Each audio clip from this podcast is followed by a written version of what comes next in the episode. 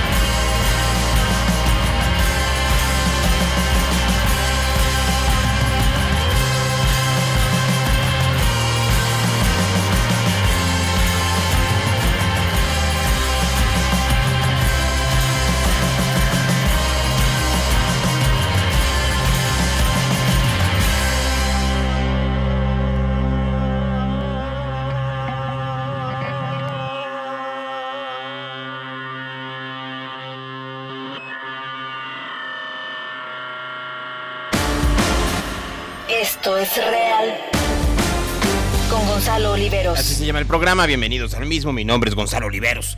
Un gusto estar con ustedes aquí en Real. Este, eh, eh, espero que se escuche bien. En Instagram les mando un saludo y unos aplausos.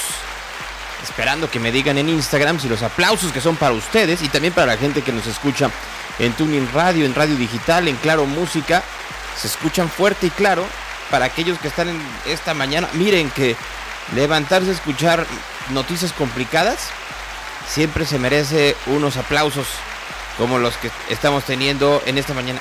Dice aquí que Adolfo del Pino quiere transmitir con nosotros. A ver, vamos a ver qué es lo que quiere decir Adolfo, ¿no? Este, si quiere saludarnos o si se equivocó de botón, ¿no? Espero que eh, no se haya equivocado de botón. En una es así. Hola Adolfo, buenos días. Sí se equivocó de botón. Pero bueno, estábamos saludando, como les saludamos a ustedes en esta mañana de martes, en un día en donde la justicia tiene sus asegúnes. No hay otra manera de decirlo. Tiene eh, sus claroscuros, ¿no? El día de ayer eh, fue la votación en la Suprema Corte de Justicia de la Nación sobre la liberación de Alejandra Cuevas, esta eh, mujer detenida hace más de 500 días por um, una demanda interpuesta por el fiscal Alejandro Gertz Manero. Ya le habían dicho que no en el sexenio de Enrique Peña Nieto y misteriosamente en el sexenio de el señor López Obrador, en cuanto llegó a ser fiscal general de la República, no ha mm, eh, hecho absolutamente nada en muchos casos. Pero en este, rápidamente, como en otros que tienen que ver con su interés particular, con su interés personal, fue rápidamente a ver qué era lo que sucedía, ¿no? Entonces, dejen ponerles, creo que es interesante, que les ponga unos audios de lo que pasó el día de ayer. Escuchen claramente a los ministros y escuchen hasta el final. Se propone a los integrantes de este pleno estudiar los conceptos de violación que no fueron abordados por la jueza de distrito, es decir, aquellos dirigidos a demostrar violaciones de fondo. Las pruebas de que disponía la jueza penal responsable no eran suficientes para mandar a prenderla por el delito de homicidio, de modo que debe otorgarse el amparo liso y llano para que sin más se cancele esa orden de aprehensión. Un amparo liso y llano a la señora Laura Morán Servín. La única propuesta que yo tendría y que respetuosamente le hago a todos ustedes sería que este tribunal pleno reconociera que la imputada y aquí quejosa sufrió una afectación injustificada por parte de los órganos del Estado a su derecho de libertad personal y que, en virtud de lo anterior, reconociéramos su carácter de víctima de violación de derechos humanos a efecto de que le sea posible acceder a los mecanismos de reparación integral que establece la Ley General de Víctimas. En este caso lo relevante es, reitero, la valoración incorrecta del caudal probatorio, otorgar el amparo liso y ya. El acto reclamado es inconstitucional. No está debidamente conformada la figura del delito de comisión por omisión. Que esta atracción se llevó a cabo en virtud de las peculiaridades políticas, mediáticas que tenía este asunto, que implicaban la necesidad de que el más alto tribunal, con la legitimidad que lo caracteriza, pudiera resolver este asunto más allá de cualquier duda. No ha habido ninguna incidencia ajena y estamos votando con toda libertad e independencia como se está acreditando en este acto. De tal suerte que esta atracción reitera la independencia y legitimidad de la Corte. Eh, se propone conceder el amparo liso y llano y ordenar su inmediata y absoluta libertad. De manera que de inmediato sea excarcelada. Y ordenar desde ya la inmediata libertad de la quejosa Toma de votación, secretario. Sí, sí. A favor del proyecto. González Con el proyecto. Esquiva Hermoso. Con el proyecto y en contra de las consideraciones mencionadas. Ortiz Con el proyecto. Visto Aguilar Morales. A favor del proyecto. A favor del proyecto y también por una autolibertad. Visto Presidente Saldívar Red. Con el proyecto.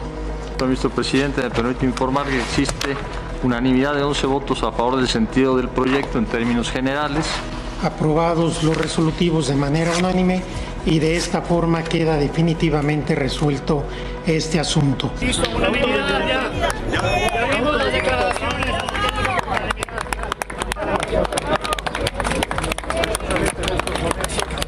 Al igual que en el caso de mi abuela Laura Morán Servín, las ministras y los ministros han decidido por unanimidad la liberación absoluta de nuestra madre Alejandra Cuevas Morán.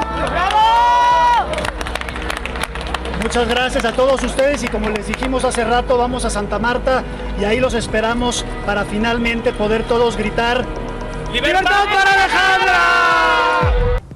Quiero manifestar mi cariño y mi gran admiración por todas aquellas personas que sin conocerme me han acompañado, a mí y a mis hijos, a través de mensajes, oraciones, cartas, ideas, clamando todos los días libertad para Alejandra, libertad para Alejandra, que hoy es una realidad gracias a ustedes.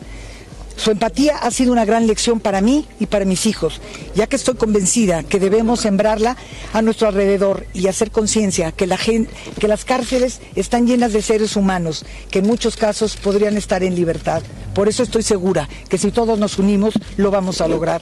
Ahora, si me permiten, me subiré al coche, pero porque quiero abrazar a mi madre, que llevo 528 días de no verla, al igual que mis hijos, para los que les rindo un gran homenaje porque lo que han hecho por mí no ha tenido precedentes en la lucha que no han dejado hace 528 días.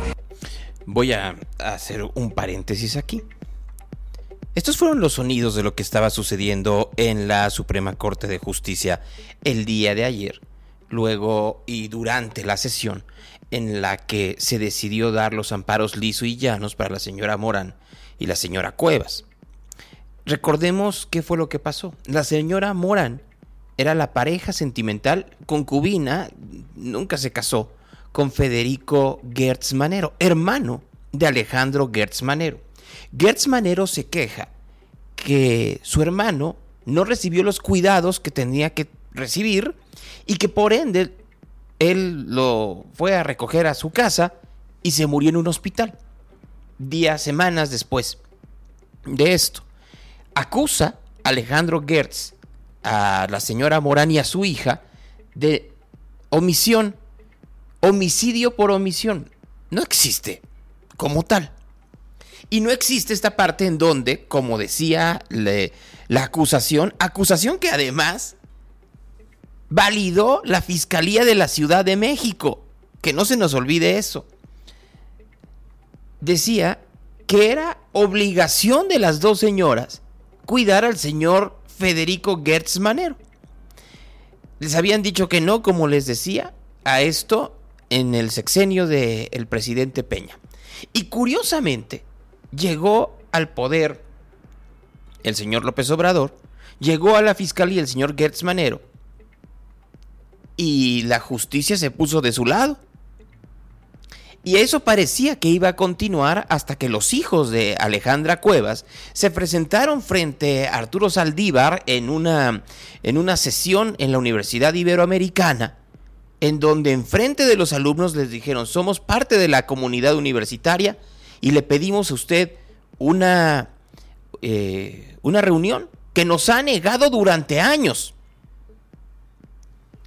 Después de esto, se filtraron los audios en donde se escucha Alejandro Gertz, que está revisando la resolución del ministro Pérez Dayán, en donde no le va tan bien y en donde él dice que tiene a modo a cuatro a cinco magistrados.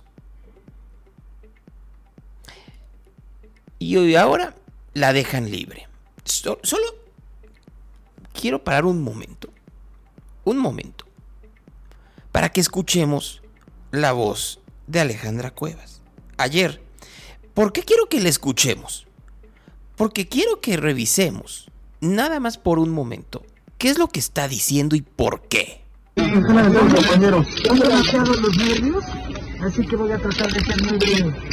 Gracias a los medios de comunicación presentes de la sociedad civil, que sin conocerme me han respaldado a mí y a mis hijos.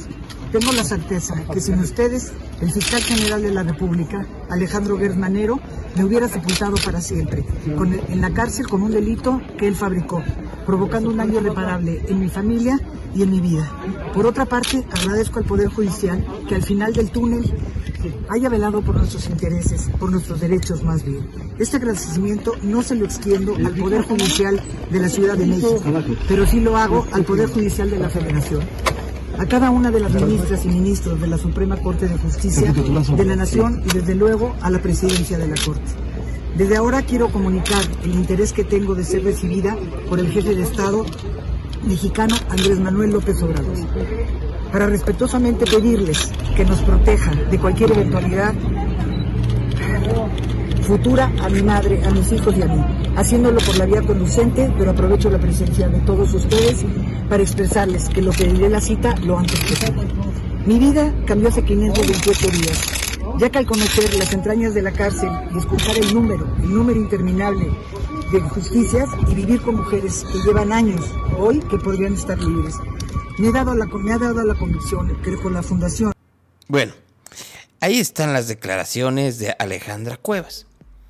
La Fiscalía de la Ciudad de México sacó un hilo la tarde de ayer diciendo, estamos de acuerdo, pero actuamos apegados a derecho. ¿En serio? ¿Cómo se puede apegar a derecho el cumplimentar una orden de aprehensión de un delito que no existe? El día de hoy Animal Político trae un artículo en el cual eh, con- consta y da a conocer que agentes de la Fiscalía General de Justicia de la Ciudad de México, cuando se negaron a cumplimentar la orden de aprehensión en contra de Alejandra Cuevas y de la señora Morán, fueron destituidos, los quitaron. A todo esto y antes de entrar a las declaraciones del presidente de esta mañana, Alejandra Cuevas le está pidiendo que la cuiden. ¿Por qué le tiene tanto miedo Alejandro Gertz Manero? Pero más importante de esto,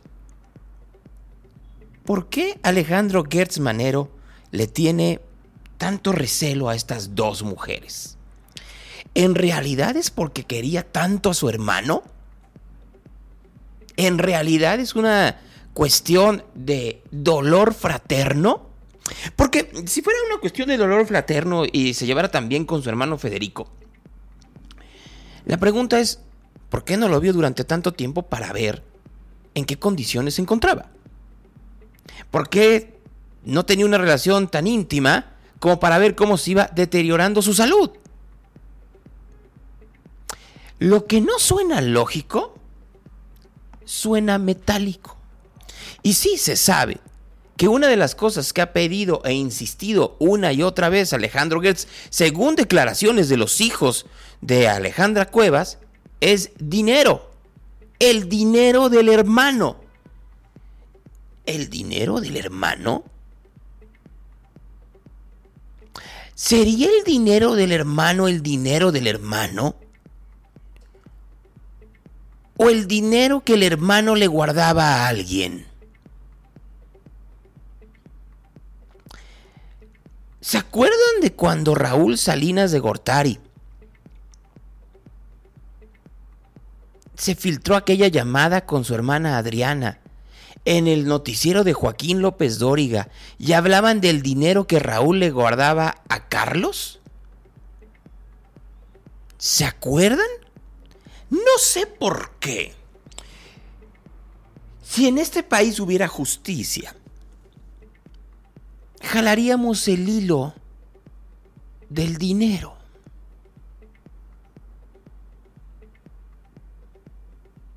¿De quién es el dinero? El dinero que tenía Federico Gertz era el dinero que había construido durante su vida. ¿O hay un dinero ahí que tendríamos que buscar, mm, no sé, en algún paraíso fiscal? No lo sé. Pero lo que no suena lógico, no les, de pronto que haya tanto amor de alguien. Tanto amor que se convierte en venganza, persecución, hasta el grado que después de salir de la cárcel, que todos los ministros de la Suprema Corte de Justicia estuvieran de acuerdo que no había delito que perseguir, que era un error, por decirlo de una manera muy suave, de la Fiscalía de la Ciudad de México, de la Fiscalía de Claudia Sheinbaum.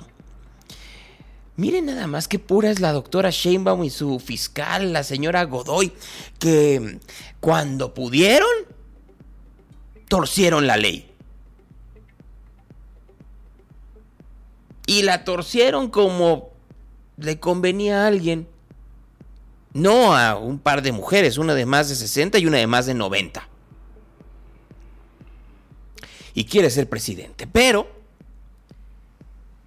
¿no les parece extraño que de pronto el presidente diga que está, pues, feliz con la declaración de la Suprema Corte de Justicia? Eh, celebro que se haya tomado esa decisión por la Corte y creo que es la mejor manera de enfrentar las controversias, los conflictos, los problemas, el que nos eh, ajustemos al marco legal y que prevalezca un auténtico, un verdadero Estado de Derecho. A ver, a ver, permítame. Durante 600 días casi, no hubo ese Estado de Derecho. Si hubiera Estado de Derecho, no tendrían que haber buscado ningún amparo. Las señoras eran inocentes. Y si no hubiera sido por la presión social, porque se aparecieron en la Ibero, porque se filtraron los audios, la señora seguiría en la cárcel y la pareja sentimental de Federico Gertz, se usa mucho pareja sentimental, pues imagínense nada más, la señora Abdalá, que es desde hace mucho tiempo la pareja sentimental de Bartlett, no se le puede decir concubina, pero bueno, esa es otra historia. Este, también terminaría en el tambo.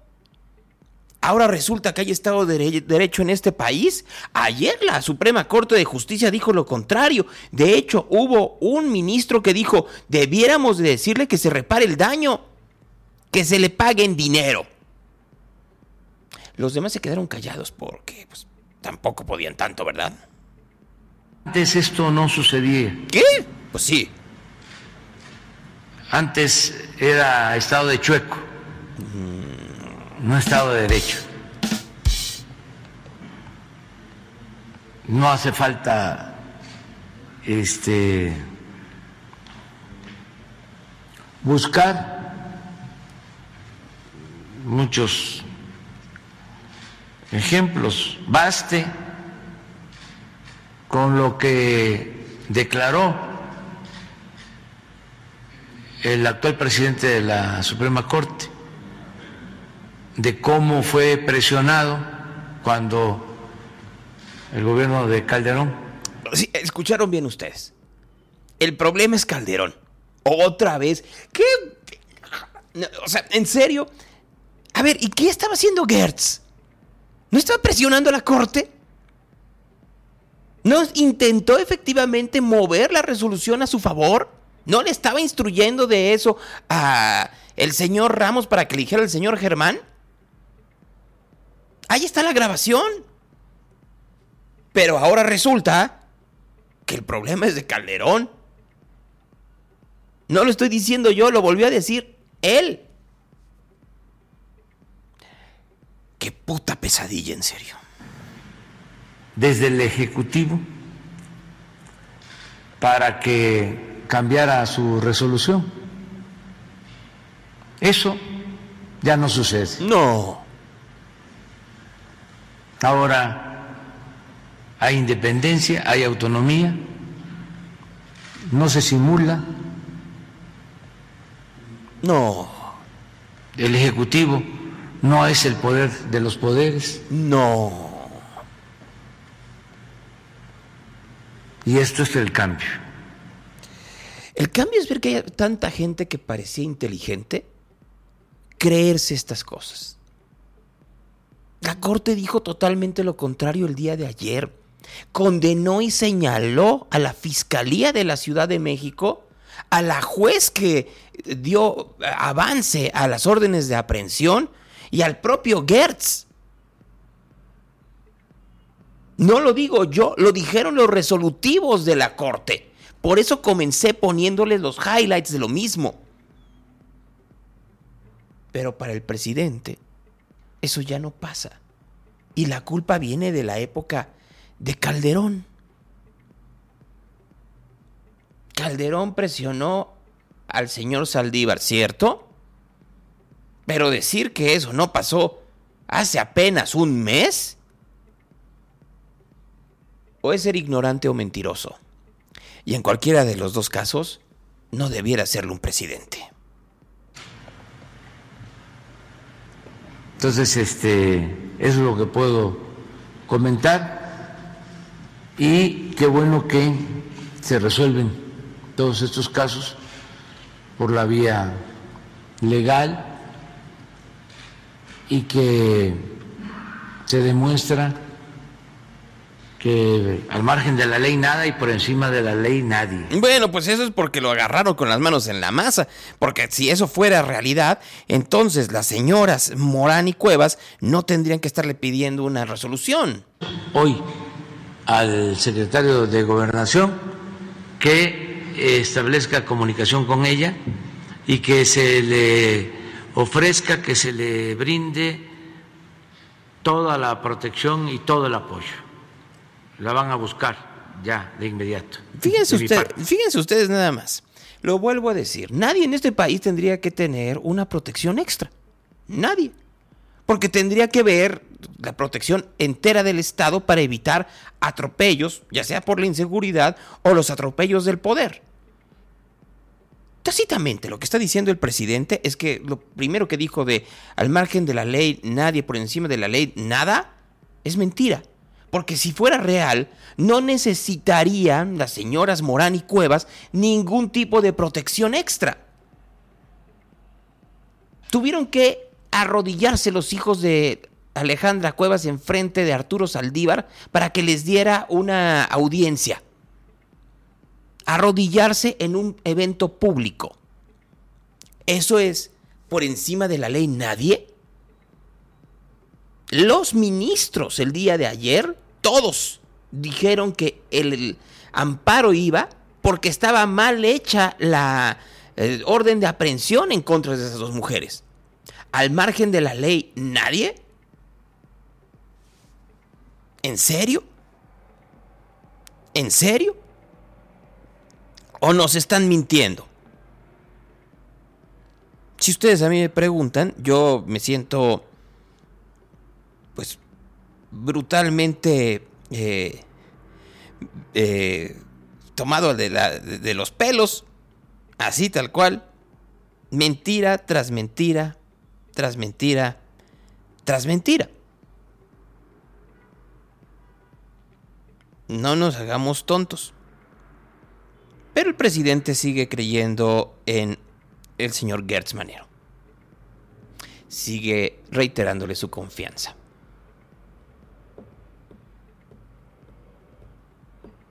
Ese es el país en donde vivimos. El presidente se quejó amargamente de que el día de ayer, en el aeropuerto de Cancún, se cayó un, anuncio, literal, un anuncio que está en los pasillos de la Terminal 3 del aeropuerto de Cancún, se cayó. Y la gente salió corriendo creyendo que era una balacera.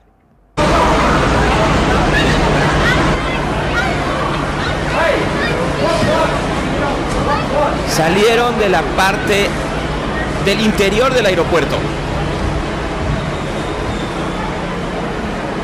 Salieron del interior del aeropuerto corriendo, creyendo que era una balacera.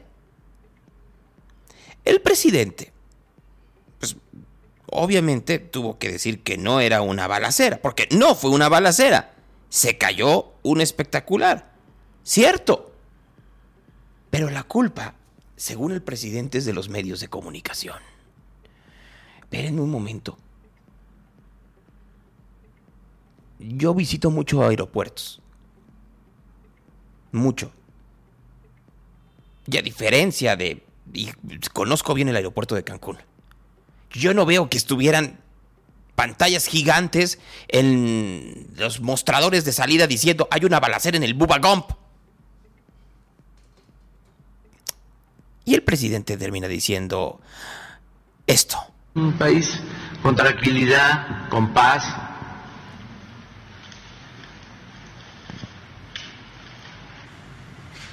que la violencia está eh, limitada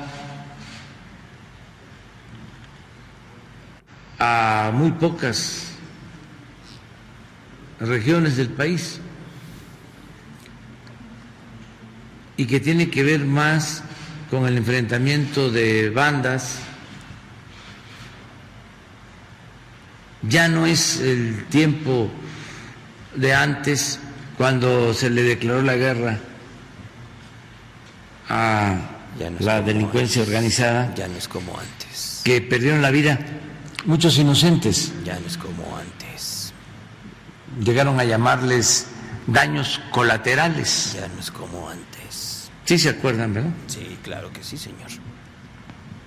Ya eso no. No. Afortunadamente. No. Eh, sucede. Claro.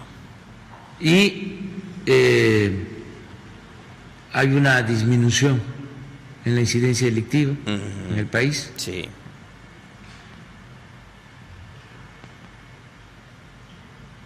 En general.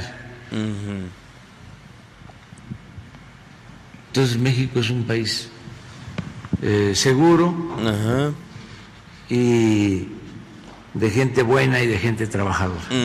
Bueno, les voy a dar un dato para que se den una pequeñísima idea, ¿eh? Nomás, no, nomás para que vean en, en- en dónde estamos parados, ¿no? Porque pues ya el presidente dice que pues no hay problema, ¿no? Que todo está re bien, que estamos en jauja, ¿no? Eso es lo que... Eso es lo que estoy entendiendo, ¿no? Bueno, en las últimas horas se cometieron en México al menos 92 homicidios. 92 personas murieron porque alguien los mató, los asesinaron. ¿En qué estados? Michoacán, Estado de México y Guanajuato.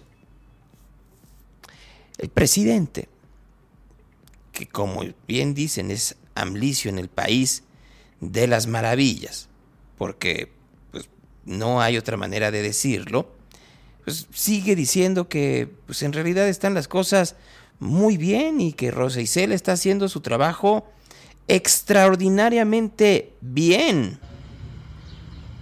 Ponía yo un ejemplo de que la secretaria de Seguridad era Rosa Isela Rodríguez, por cierto, una periodista, mujer.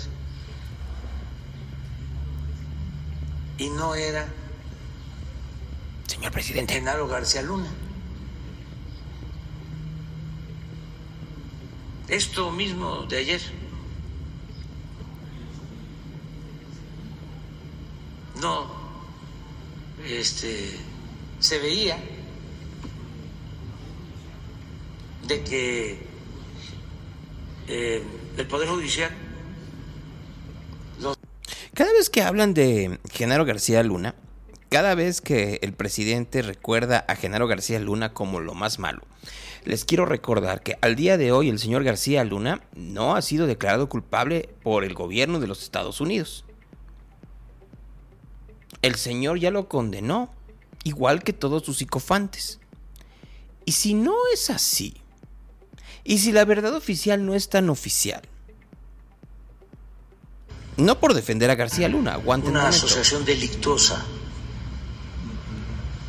un contubernio entre delincuencia y autoridades.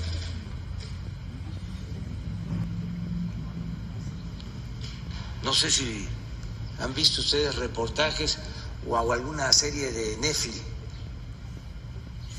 sobre García Luna y Calderón. No hay, ¿verdad? Si hay, pues es eso. Algún día van a sacar una serie de él y eso no se convierte en verdad. Una serie en Netflix. Van a sacar una serie de él. Porque si nos vamos a esas, vimos durante mucho tiempo, no series, sino que vimos específicamente, eh, eh, vimos documentales y libros sobre Ayotzinapa, ¿recuerdan ustedes? Pues ayer nos dijeron que la verdad histórica, que así se le llama una verdad jurídica, que quede claro, no era la verdad histórica. En el C4 contaban con información porque había OBIs eh, siguiendo el trayecto de los estudiantes y también, esto es muy importante y es de los hallazgos que hemos tenido, porque los mismos estudiantes que iban en los autobuses estaban infiltrados.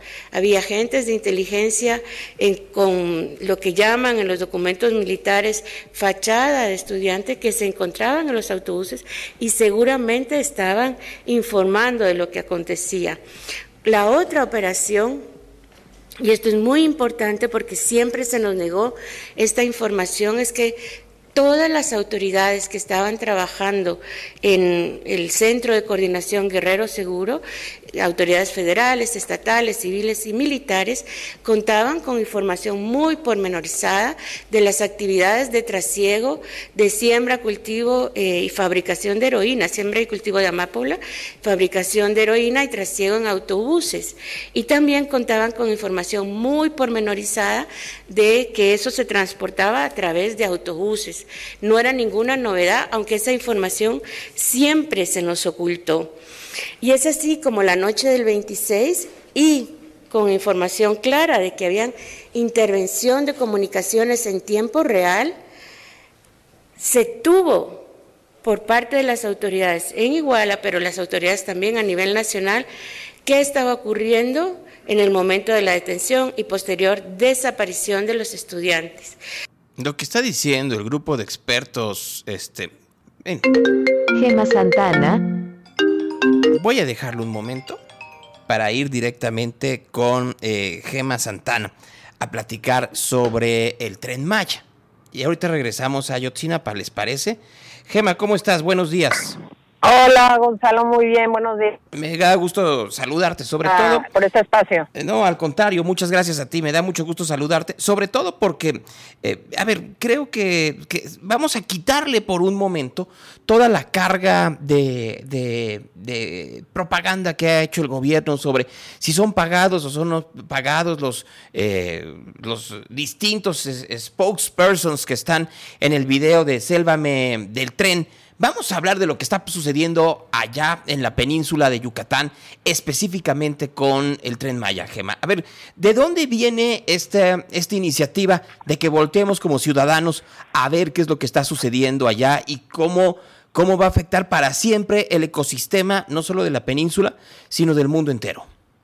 Totalmente, Gonzalo. Mira, eh, hace un poquito, hace casi un mes, ¿no? Un poquito más de un mes, el gobierno Fonatur decidió cambiar el tramo 5 que es de Cancún Tulum selva adentro, iba a pasar por la carretera, pero bueno, como dijo ayer el presidente en la mañanera, este lo cambiaron este paralelamente a la carretera porque pues tuvieron temas ahí con, con los hoteleros que no no explicó a detalle el presidente y por eso ayer metimos una solicitud al INAI, varios integrantes de esta campaña este, pues para que se explicaran o se mandaran las minutas, formularios o los acuerdos que se hizo con el sector privado y gobierno federal para cambiar el tramo de un día para otro.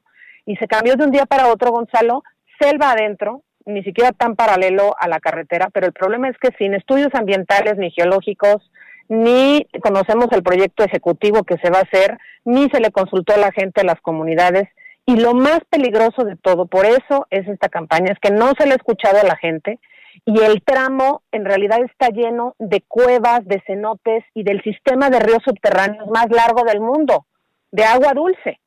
Entonces, el riesgo de perder eh, este, esa, ese sistema de ríos subterráneos que además fueron desarrollados o se, generaron hace más de dos millones de años cuando cayó el meteorito con los, con los dinosaurios, este, en realidad, este, pues no, podría, no los podríamos acabar en una generación. Sería el ecocidio más grande de toda la historia de este país. hay ambientalistas y activistas en la península que desde el 2019 alertaban sobre esto y lo denunciaban. ¿Por qué no se les hizo caso entonces y ahora se está poniendo mucha atención y en específico este tramo número 5? Bueno, porque en este tramo está justamente el sistema de cenotes más grande, Zacatún, que es la zona de mayor riesgo para que se contamine el agua, como te acabo de comentar, de la península. Eh, se han metido, este, ahora sí que demandas, amparos al tramo 1, 2 y 3 y de todos modos sigue la construcción. Sí han habido reclamos de ambientalistas, de activistas locales, pero desafortunadamente esto eh, ha sido una lucha local y de un sector nada más. Por eso, por esto que tú me estás diciendo, justo convocamos a un grupo de artistas, de amigos y que vieron el problema, este, muchos de ellos van a ir a visitar la zona y muchos otros activistas, no nada más de la zona, sino de otras partes del país, fuimos y constatamos lo peligroso de ese tramo 5. Los demás tramos han tenido manifestaciones de impacto ambiental y evaluaciones, pero fragmentadas. O sea, todo el proyecto del tren Maya debería haber presentado una sola evaluación ambiental, pero se está haciendo por tramo, lo cual tampoco es sostenible. ¿Por qué el tramo 5? Vuelvo a repetir, mi querido Gonzalo, porque se cambió de un día para otro sin consultarle a nadie, sin estudios geológicos, sin proyecto ejecutivo y sin estudios ambientales. Y eso es muy peligroso. Voy, voy, a hacer varias preguntas que tienen que ver con los alegatos, antes de entrar a los artistas, con los alegatos de quienes defienden el tren Maya y el, tramo 5. Lo primero que dicen es, los árboles que fueron deforestados se van a reimplantar alrededor de las vías y, se, y se va a recuperar esa parte del ecosistema. La segunda que dicen es, se está utilizando el derecho de vía que ya existía del tren de Porfirio Díaz que tiene más de 100 años, esa es la segunda. Y la tercera en específico es que no que ellos mismos hicieron los estudios y que sí soporta en toda esa zona de la península de Yucatán el peso del tren la, parte del suelo, aunque sea una costrita, ellos dicen que sí lo soporta. Bueno, el tema de los, de los árboles, para empezar, hay que recordar que el presidente lo dijo en una entrevista con Aristegui hace tiempo que no iba a cortar un solo árbol y no nomás van más de 20 mil, se van a llegar a millones y sigue por la ruta que se pretende. Este, la cantidad del no es lo mismo, este, hay, hay en la zona del tramo 5 y, y, hay varias imágenes que no solo se cortan los árboles, se trituran, no se están replantando, se tritura una buena cantidad. Y nosotros justamente estamos aquí para decir la verdad. Y yo lo constato porque estuve ahí y trabajé con las comunidades y visité las cuevas y visité el piso y ellos han subido una cantidad de fotos e imágenes justo en las redes de Selva del Tren. Están desesperados porque no se está diciendo la verdad. Entonces, el tema de los árboles, pues a lo mejor replantarán algunos, pero el impacto es ínfimo y otros los están triturando y los dejan a un lado, en la vía del tramo 5. En la parte de, este, bueno, me, preguntaste del tema del, de las vías. Bueno, mira, ahí no hay vías en el, en el nuevo tramo 5, que es por lo que se lanzó la campaña, no hay vías. No hay vías. En el tramo 1, 2 y 3 habrá, Ahí ya logró el presidente algo, muy bien, no estamos en contra del tren Maya, estamos en contra de que se continúe por el tramo 5 y que se detenga para empezar un diálogo, grupos de trabajo locales y se hagan los estudios ambientales, geológicos y el proyecto ejecutivo que no existe. O sea, no me pueden decir que existe porque no hay nada en la página, no existen los estudios ambientales del tramo 5, Gonzalo. Ese es el problema. Ahora, el tema de que no va a soportar, a ver, no hay manera que los pilotes soporten. Si en en la misma carretera, eh, con las vibraciones de los coches, ha habido socavones, pues, ¿qué te puedo decir con un tren y con el peso del tren? O sea, eh, hay espesores, tú, va, tú, tú caminas por la zona deforestada y ves los hoyos de las cuevas. Bajas y alcanzas a ver justamente las raíces de los árboles, así que hay un espesor de un metro, metro y medio. No existe ningún estudio y eso es lo preocupante, Gonzalo. No hay nada que diga que el proyecto es viable, no solo ambiental, sino también de seguridad, ¿no? Porque se puede llegar a caer porque el tipo de espesor de la tierra es kárstico. ¿Qué quiere decir? Que es un suelo muy pedregoso, muy, muy vulnerable. No es lo mismo construir un tren en, en el piso de Jalisco, en la Ciudad de México, en otras partes del mundo, que en la península. Es justamente el tramo de Cancún-Tulum en donde está, y además está el sistema de ríos subterráneos y cenotes más largo del mundo. El Caribe empieza desde los cenotes, el color del mar empieza desde los cenotes. Entonces, esto tendría un impacto y un efecto catastrófico no solo ambiental, sino también económicamente, porque esa zona depende del turismo y la gente va por esas maravillas y le van a dar el traste si, si, si, si, siguen de esa manera construyendo. Entonces queremos que se hagan los estudios, que se cumpla la ley, que se hagan los estudios ambientales, geológicos y que se conozca el, que se conozca el proyecto ejecutivo y se consulte a las comunidades. Eso es lo que se está pidiendo. No es una campaña en contra del tren Maya, es una campaña para llamar la atención del tramo 5 porque se va a afectar todo el agua de la península, a la, a la, a la flora, a la fauna y a la misma ciudadanía que depende del consumo de esa, de esa agua virgen, como le dicen los mayas. Déjame recuperar una cosa que dijiste para la siguiente pregunta. No están en contra del tren Maya. Y entonces la, la, pregunta es, ¿este tramo 5 cambió a partir de que también cambió la administración del tren Maya, de que se fue el señor Jiménez Pons y llegó eh, este señor que era secretario, si mal recuerdo, se el señor May, que era secretario de Bienestar? Sí, Sí, sí, sí, y, y por lo que comentaba el presidente ayer, que tuvieron este que cambiar el tramo por un tema este con los hoteleros que les iba a afectar. Eh, también ayer comentaba que este pues que en Quintana Roo ya no hay selva y que solo existe un cenote en el trazo del tren. O sea, nos preocupa que se digan estas mentiras o que le informen mal al presidente, porque en realidad Tan solo en el tramo Playa del Carmen y Tulum hay más de 1.800 kilómetros de cuevas y ríos subterráneos explorados. Explorados, porque todavía mucho más. Entonces, en realidad, ahí se han encontrado también, ahora sí que fósiles humanos de sí, o sea, ahora sí de miles de años. También se va a sepultar la historia de América. Entonces, antropológicamente, ambientalmente, económicamente, socialmente, no es viable que se continúe el tramo 5 hay que escuchar a los expertos, a los buzos, a los espeleólogos y parar la obra ahorita para hacer los análisis. La invitación es que si ya se mandaron a los ingenieros militares, si ya están ahí los militares, pues que le reporten al presidente lo que están viendo. Ya están las imágenes, Gonzalo, ya está muy obvio. Estamos diciéndole a todo México, conozca la situación en la que está ahorita el tramo 5 y si usted conoce la península, Tulum, Cancún, pues eso se puede acabar si sigue el tramo 5. Y si no la conoce y lo quiere conocer, pues hágalo de una vez porque se puede llegar a acabar si sigue la construcción del tramo 5. Gema, em, te, preguntaría, Greenpeace estuvo el día de ayer, este, sé que pusieron una clausura simbólica en algunos de los, de los vehículos que están haciendo el tramo 5 del tren Maya. Eh, ¿Eso fue en, en, conjunción con ustedes, articulado también con Sélvame del Tren, o fue una acción independiente de Greenpeace? Y si así fuera, ¿Qué otras acciones van a hacer ustedes? Porque yo lo decía en un tuit y te lo repito, ¿no? Si se queda nada más en el video en donde salen Rubén y Bárbara y Eugenio y este y Natalia Lafourcade, van a seguir la construcción, o sea, no, no se va a parar, tendrían que doblar la apuesta. Totalmente. Mira, eh, Sélvame del tren, y es que buena pregunta me haces, Gonzalo, eh, no empieza con nosotros, empieza desde el momento en el que el presidente decide sobrevolar justamente ese tramo 5, para decir que nada más eran 100 hectáreas y había abajo, si recuerdas bien, un grupo de personas eh, que el presidente mencionó desde entonces pseudoambientalistas. Entonces ellos ya, los jóvenes, las comunidades locales, las organizaciones ambientales ya llevaban el hashtag de Sélvame del tren. Ahí empieza la campaña. El 90% de las organizaciones este, que forman parte de esta campaña son organizaciones locales. El 10% somos organizaciones que nos fuimos sumando, ayudando, posicionando el tema a nivel nacional, convocando a algunos artistas. Pero la campaña empieza con ellos y ellos mismos son los que están convocando a Greenpeace. O sea, el trabajo arduo, admirable, son de Centinelas del Agua, Howard Climate Center, que son organizaciones que llevan años protegiendo el agua y protegiendo la flora y la fauna, siempre unidas.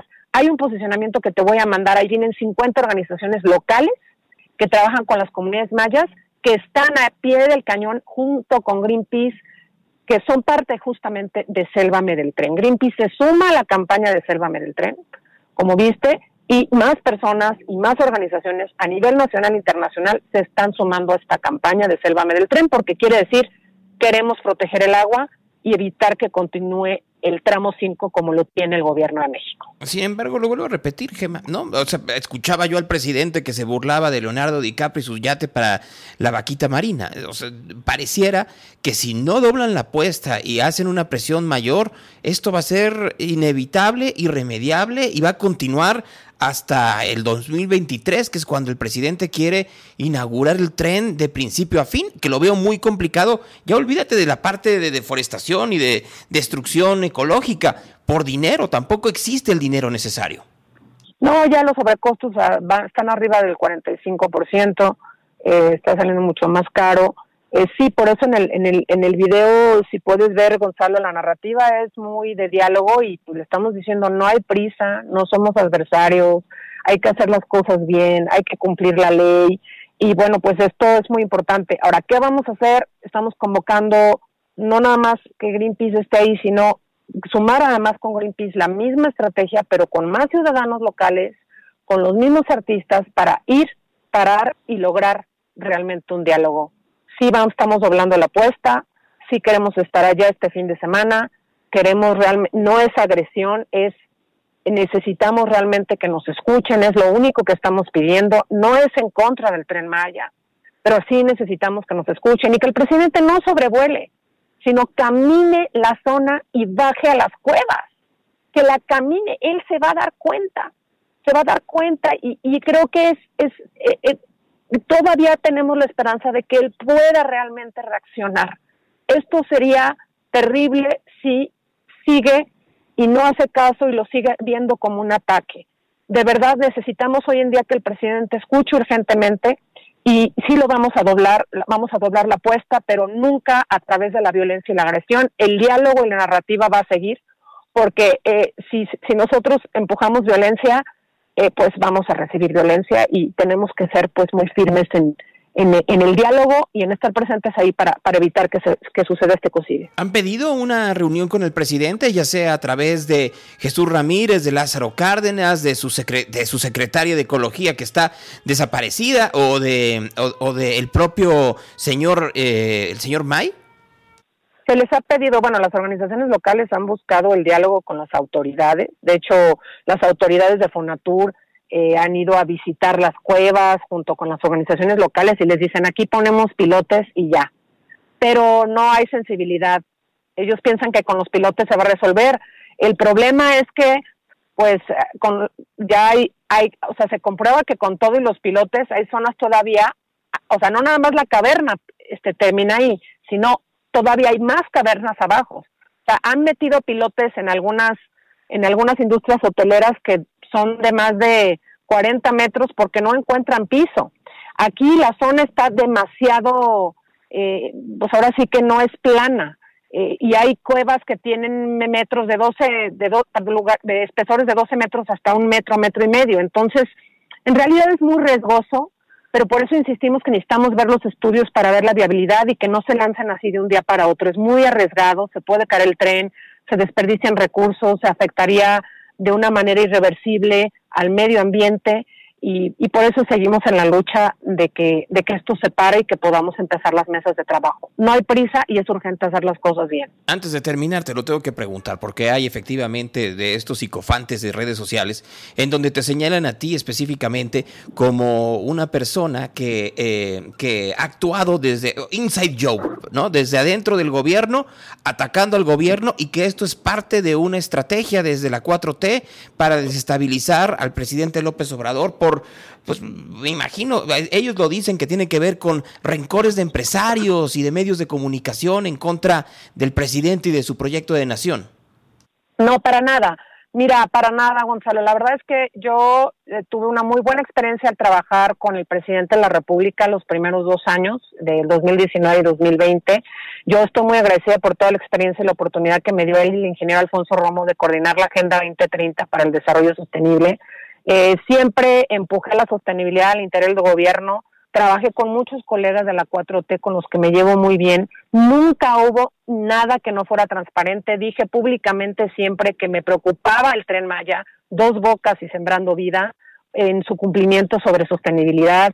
Les entregué totalmente las observaciones. Nunca hubo moros con tranchete y renuncié decidí ya no continuar precisamente porque no coincidíamos con la visión de país. No hay nada. Yo toda la vida he sido emprendedora social, activista, quienes me conocen saben que he vivido en comunidades eh, oaxaqueñas con zapotecos, estuve en Ocosingo, estuve también con los huirráricas. Soy una persona que me interesa mucho la parte social, la parte ambiental, este, y la parte, por supuesto, del desarrollo económico sostenible. No hay nada, siempre he sido muy transparente y si decidí apoyar esta situación fui por, fue porque vi la gravedad del asunto. No va a haber sostenibilidad en este país y en el mundo si acabamos con el sistema de ríos y cenotes este, más grande del, mundo, de agua dulce, de agua virgen, como le dicen los mayas, y el segundo pulmón más importante de Latinoamérica, que es la selva maya. Entonces, es ante una crisis climática como la que estamos viviendo hoy la humanidad, que todavía muchos no la ven, pero que ahí está y que ya nos afecta en salud y en economía, pues no podemos hacer este tipo de proyectos así. Por eso la invitación es, yo estoy firme en el tema de sostenibilidad, esa es mi causa y va a ser la de toda mi vida, como la de todos los activistas ambientales, pero necesitamos realmente abrir los ojos y hacer las cosas bien por nuestro presente y futuro inmediato, Gonzalo. No hay nada detrás. Toda la vida me he dedicado a lo mismo, mucho tiempo antes de haber conocido a mi esposo, de tener a mi hija, toda la vida he sido, he sido activista y cuando preguntó Semarnat, oye, este, ¿dónde estabas hace 30 años? Pues yo estaba eh, subiendo los árboles, este, en triciclo y, y, y bueno, hace 10, 15 años pues estaba justamente eh, aprendiendo sobre áreas naturales protegidas y visitando varias zonas del mundo para, para replicar modelos de sostenibilidad en México. Entonces, en realidad, no hay absolutamente nada, por más que le quieran buscar, por, por, más que quieran desviar la conversación, pues es una pena porque lo importante es hablar del riesgo que tenemos hoy en día de la selva y el agua en la península. Para terminar, porque lo están preguntando, el fin de semana van a ir muchos de ustedes a, ahí a esa zona del tramo 5 del tren Maya, pero hay gente que no puede y están preguntando, que nos están escuchando, cómo ayudar, cómo poder hacer esta contención y que se vea que no es una cuestión contra el tren Maya, es para que se revise el tramo, es para que se vea específicamente qué es lo que se está afectando en cuanto a nivel ecosistema, ecología y que se, se tenga un poco de concientización como ciudadanos, ¿qué podemos hacer? Para por supuesto, seguir las redes de Sélvame del Tren. Eh, las redes de Sélvame del Tren las suben directamente a las comunidades locales. Es una cuenta directamente de Centinelas del Agua, de Jaguar Climate Center, de Siempre Unidas, dirigidos por Otto Bombertrab, por Tania Ramírez, activistas de pues toda la vida de Quintana Roo, este, de, por Adriana eh, eh, Wesh, por Ana Pot, son comunidades locales, mujeres mayas que manejan las redes, que les van a estar este, subiendo realmente todas las acciones, tanto que, que han hecho Greenpeace y que hacen ellos y están documentando a través de dron lo que está pasando en el tramo 5. Uno, seguir las redes. Dos, posicionar el hashtag de Sélvame del Tren, no al tramo 5.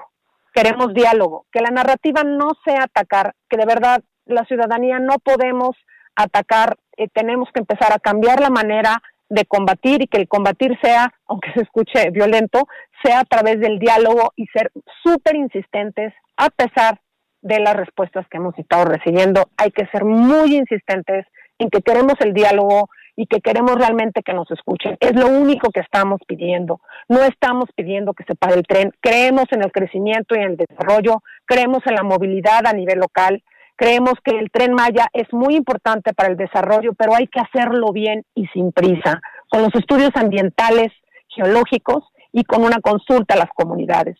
Ese es el mensaje. Ayúdenos a difundirlo, que se haga un eco muy grande, porque pues esta selva no nada más es de la península, es de todas y todos los mexicanos. Arroba selva del tren, ¿verdad? Exactamente. Este es las, las redes de, de Twitter, de Instagram también y de Facebook también que sigan las redes de, esta campaña tan bonita que empezó Quintana Roo por estas más de 50 organizaciones. Gemma Santana, te agradezco enormemente estos minutos aquí con nosotros.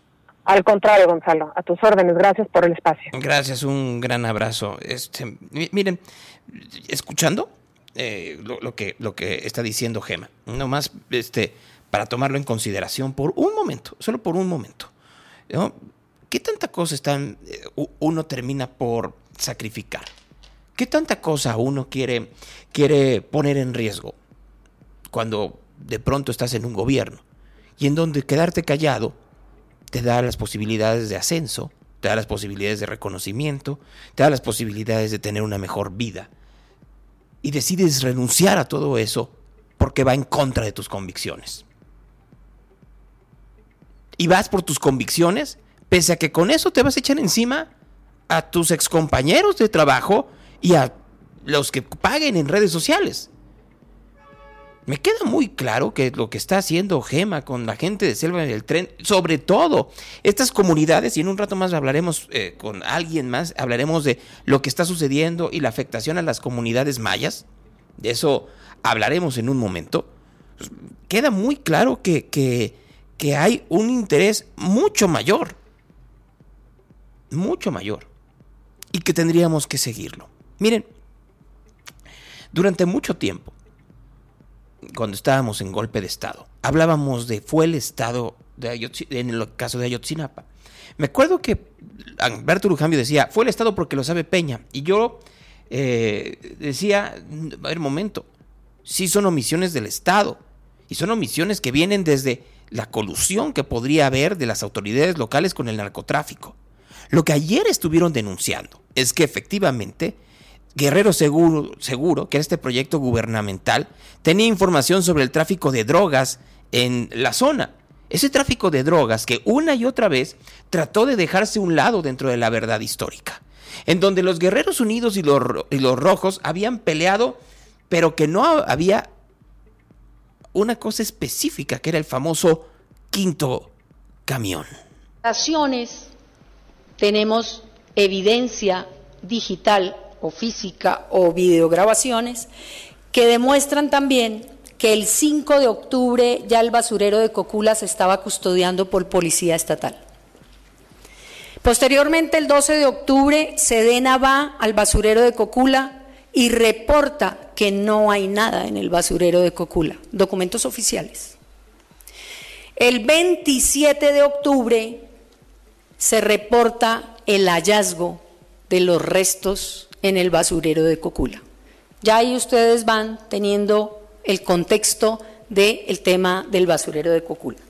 Sobre esos supuestos, entonces fíjense que también la nueva evidencia nos permite determinar, y yo diría que con plena certeza ya, la intervención anterior a las diligencias de Procuraduría, anterior al 27 de octubre, por actores, por actores que no tenían ni competencia ni el rango para investigación.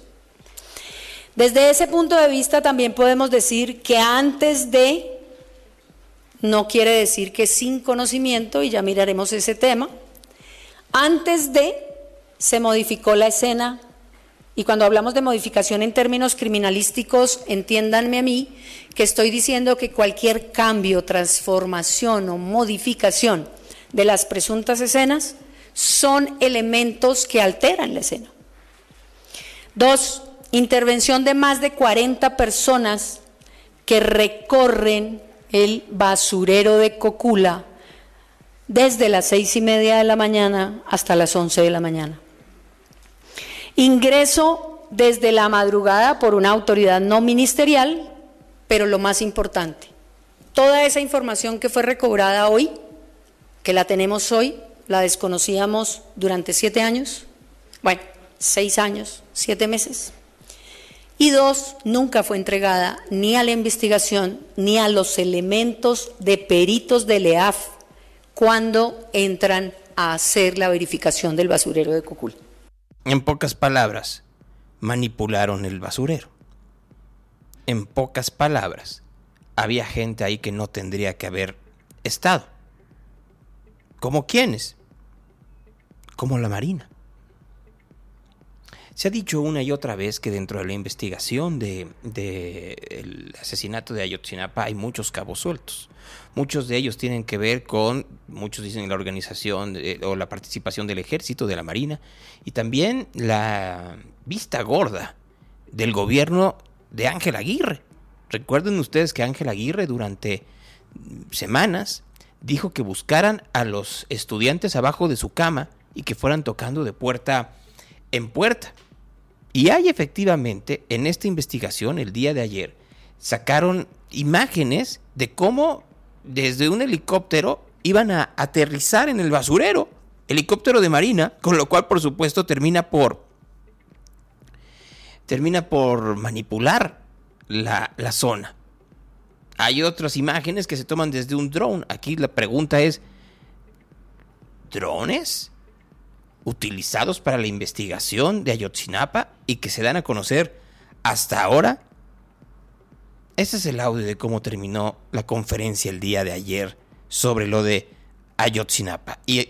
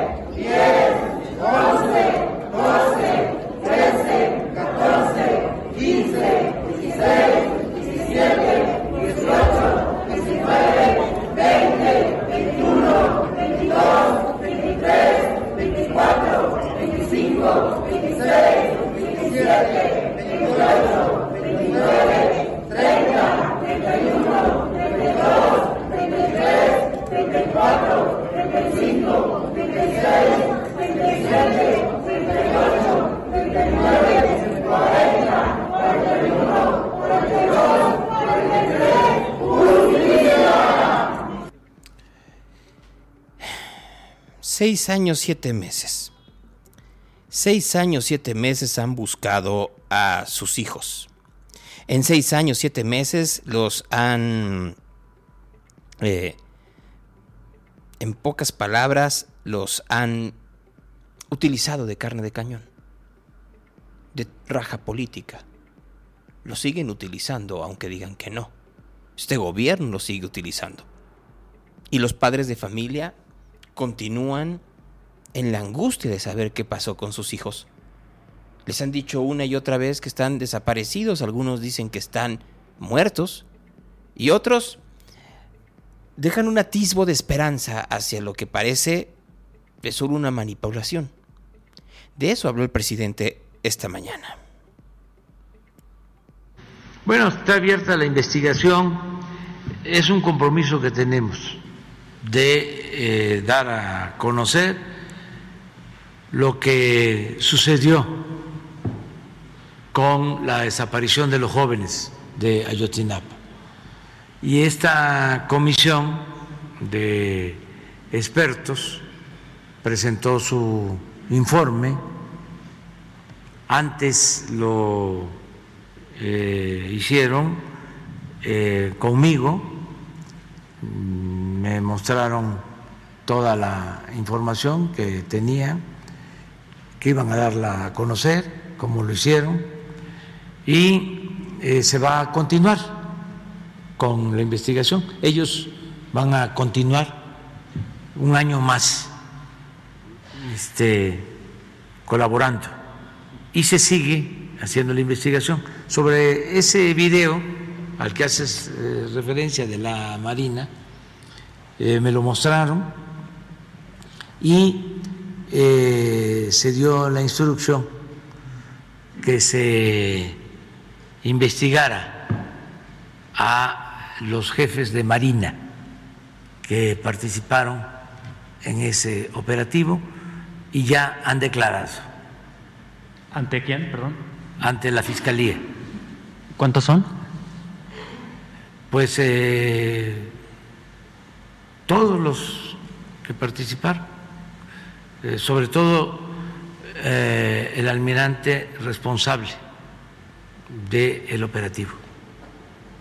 No puedo decirles más, solo comentarles que está abierta la investigación y tenemos el compromiso con los padres, con las madres de los jóvenes, de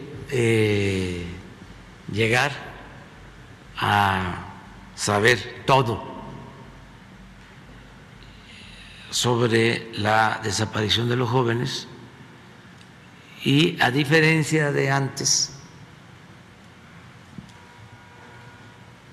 cuando este, el país solo se dedicaba a aplaudirle a los anteriores presidentes. Como quiere con el mismo. Ahora no hay impunidad.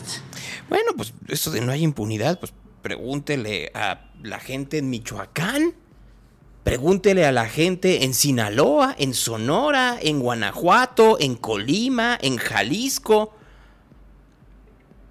en la Ciudad de México, en el Estado de México, nomás para tomar en consideración. Miren, por eso es tan complicado el que haya, eh, el que haya empatía por parte de los políticos hacia eso. Lo platicaba el día de ayer, ¿no? La manera en la cual los desaparecidos en Jalisco han sido un problema desde hace mucho tiempo, no solo en el gobierno de Enrique Alfaro. Curiosamente ha crecido de manera exponencial con Alfaro, pero también la difusión por parte de los medios de comunicación. Eh, ayer hubo un encuentro con el colectivo Luz de Esperanza eh, que, que, que terminó bien, pero empezó realmente mal. ¡Alfaro no será indiferente! ¡Se lleva a nuestros hijos delante de la gente! Aquí estoy. Señor, no me Alfaro, si me grita, no, no sea indiferente! ¡Se lleva a nuestros hijos delante de la gente! ¡Señor, Alfaro, no sea indiferente! ¡No, no, no, Vine a platicar y me están gritando. Pues si quieren, platicamos y me gritan. ¡Alfaro! ¡Héctor! A ver, pues, venga a platicar. Bueno, les dije que venía a platicar. Si me sigue gritando, si me sigue gritando, no, yo busco a los hijos de todos siempre. Y estoy aquí para atenderlos. Y vine a platicar, pero no me griten. Sí, sí. Con mucho gusto. señor, eh, senador y representante del colectivo Los Esperanza. Tenemos una, un escrito con una serie de exigencias que nos gustaría poder platicar porque se han hecho varias mesas de trabajo eh, y se caen las mesas de trabajo. Saliendo de, aquí, de, este recinto, eh, ni la Fiscalía ni la Comisión de Víctimas eh, siguen el proceso. Todo es una simulación de las autoridades cuando estamos aquí con el maestro Enrique Ibarra. Y la realidad es que cuando salimos ya no se sigue. Todos los días estamos en eso. Créame una cosa, no hay ningún eh, ruptura de la mesa. Bueno, hemos encontrado a miles y vamos a seguir buscando los miles que nos faltan. Miles que están pues vamos a seguir trabajando, pero hay una mesa de diálogo y hay una mesa de trabajo que entiendo estaban ustedes y si no, yo me encargo de que se reactive y que le demos seguimiento a las cosas. La información que yo tengo es que estaban en una mesa, estamos trabajando en eso. Una mesa y el día eh, simulada a, la semana. Yo les pido que me digan en qué la, a la semana. En la primera mesa sí estuvo la fiscal. Y en la segunda mesa ya no. había nadie. Ningún ministerio público estuvo para darle seguimiento. Generaron las citas con eh, eh, las víctimas y ningún ministerio público estuvo. Y no le avisaron ni a las víctimas bueno, que me iban a Te propongo una cosa. ¿Tú estás coordinando el colectivo? Sí. Sí, bueno. Les propongo, yo te tengo que ir a México eh, mañana y regreso mañana mismo. Pero el miércoles reinstalamos la mesa. Yo personalmente le voy a dar seguimiento a los temas que se estén atorando y vamos a ver este, cómo hacemos que se corrija lo que, lo que no funcione. Pero único que quiero... Bueno, pues van a reinstalar la mesa y efectivamente quedaron en eso con el colectivo eh, de Luz de Esperanza, que como escucharon empezó re mal. Solo que si me quedo nada más con que empezó re mal, la nota se vuelve estridente. Entonces, sí, claro que no es una manera muy adecuada de decir, si me gritan me voy. No, perdón, si uno agarra responsabilidades es para cumplirlas. Qué bueno que no se fue, pues era su responsabilidad. Y qué bueno que les dijo que van a, montar la mesa. Pues de eso se trata. Ahora que se ve efectivamente en la mesa y que se den a cabo las investigaciones necesarias. Que haya acciones. Solo que, solo que,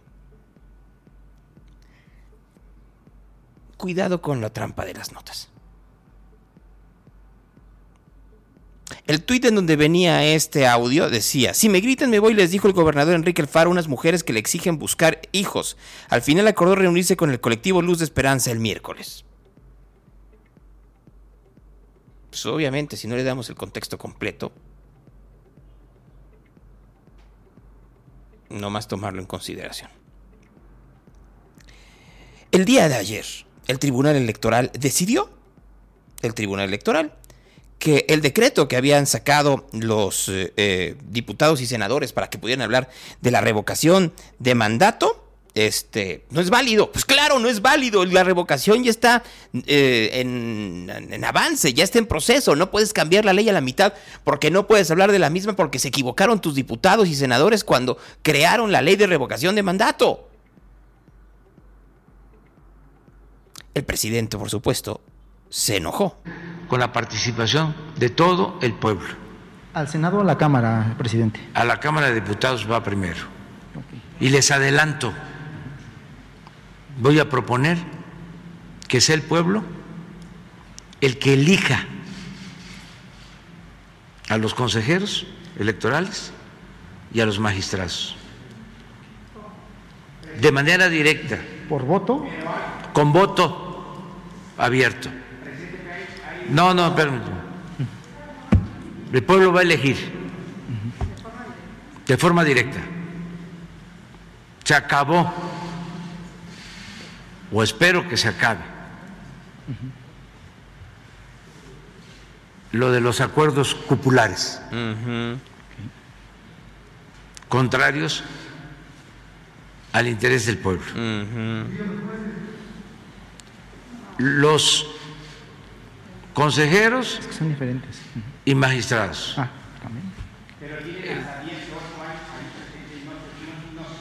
Pero ya vamos a eh, plantear la reforma para que haya una renovación y que lo haga el pueblo.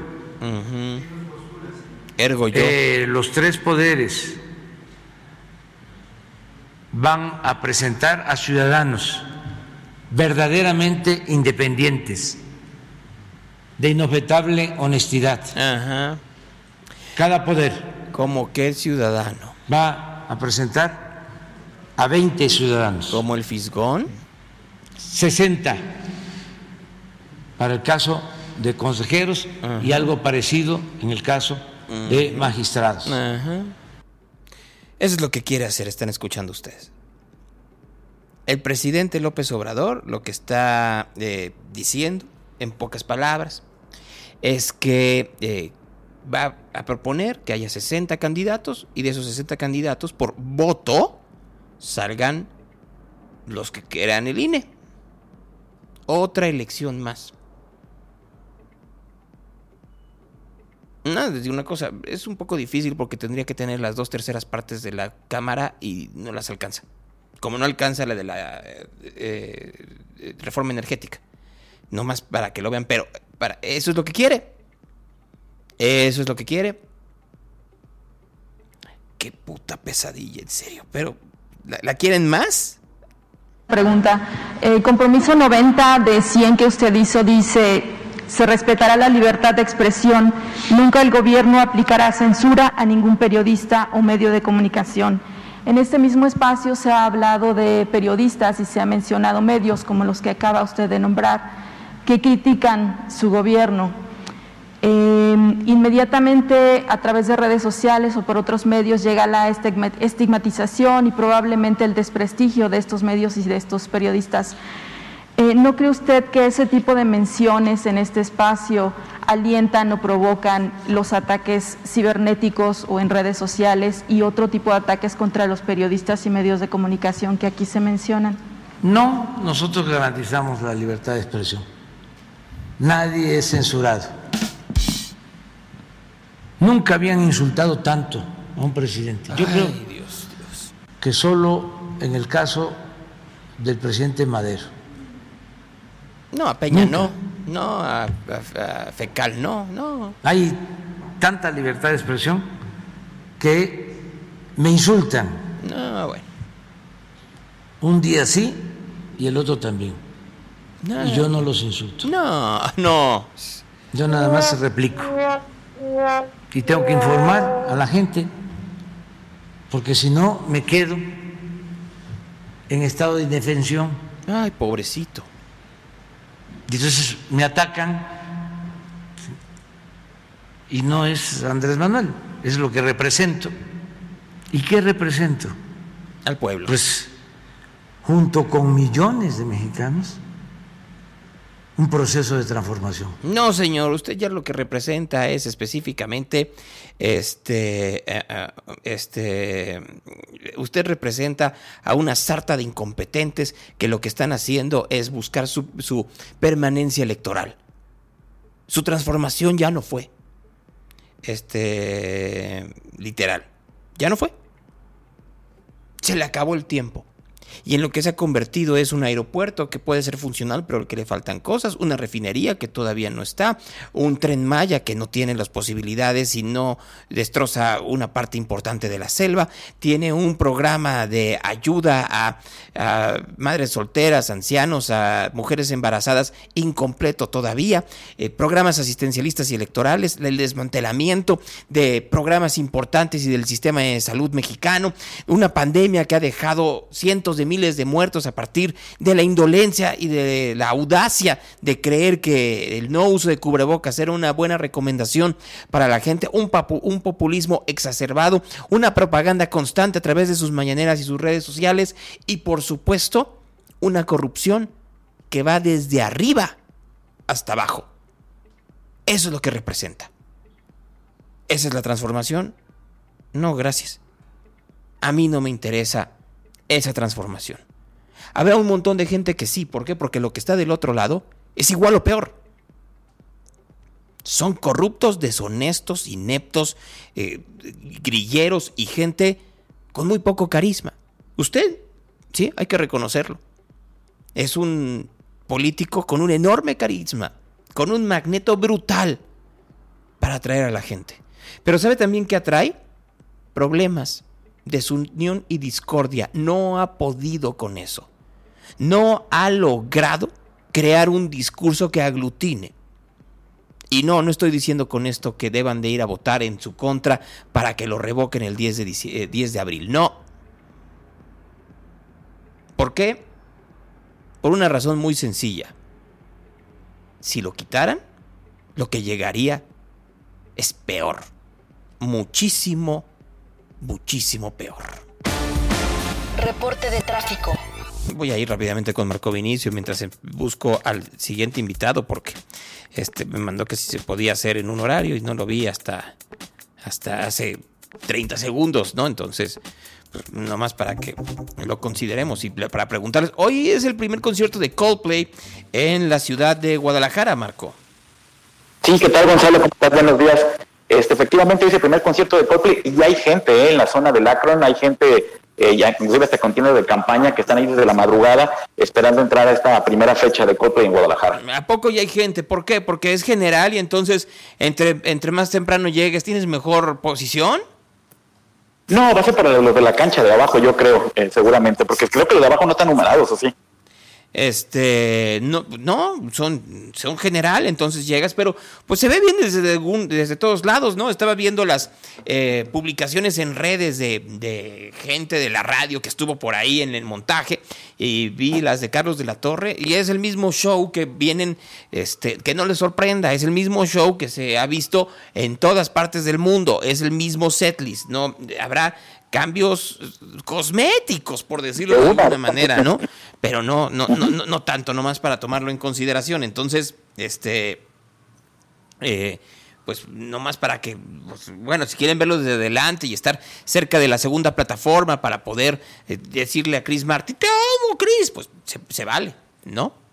No, yo mejor sentadito, Gonzalo, este, ¿tú, tú mañana qué hora llegas o llegas cuando? Llego mañana, llego mañana temprano, este, no lo sé, bueno, sí y no. Fíjate que tengo un problema, pero, pero hasta no, hasta no ver, no creer. Pero mañana, llego mañana temprano, este, a, a Guadalajara, entonces voy a ver, este, dónde, fíjate, tengo una agenda un poco ajetreada, porque tengo mañana o el jueves a las 10 de la mañana una entrevista con Rodrigo y Gabriela Entonces ahí ya empezamos bien y bonito, ¿no? Luego tenemos por ahí, este, eh, tengo otra entrevista más hoy con alguien más. O sea, tengo una serie de conversaciones en las próximas horas que creo que, van a ser muy nutritivas para la gente que escucha real, nomás para que para que estén muy pendientes, ¿no? O sea, tenemos un, siempre tenemos entrevistas muy buenas. Ayer me pidieron así, tus entrevistas eh, internacionales más recientes, tómalas, si, si han estado bien buenas, ¿eh? O sea, sí tenemos entrevistas para aventar para arriba, este, que, que, que, que, luego, hay que decirlo, las subo en mi canal de YouTube, que está muy poco visitado, ¿no? Ahí sí les tengo que decir que me sorprende que nadie visite mis entrevistas, porque además este, las subo en crudo para que luego nadie diga desde principio a fin, ¿no? Para que vean, este para que vean, ¿a qué hora hay que pasar por tierra aeropuerto? No, no, no, no, no, no, no, no es necesario. Bueno, Marco, vas mientras, mientras este, reviso. Claro que sí, Gonzalo, para ti todos comentarles.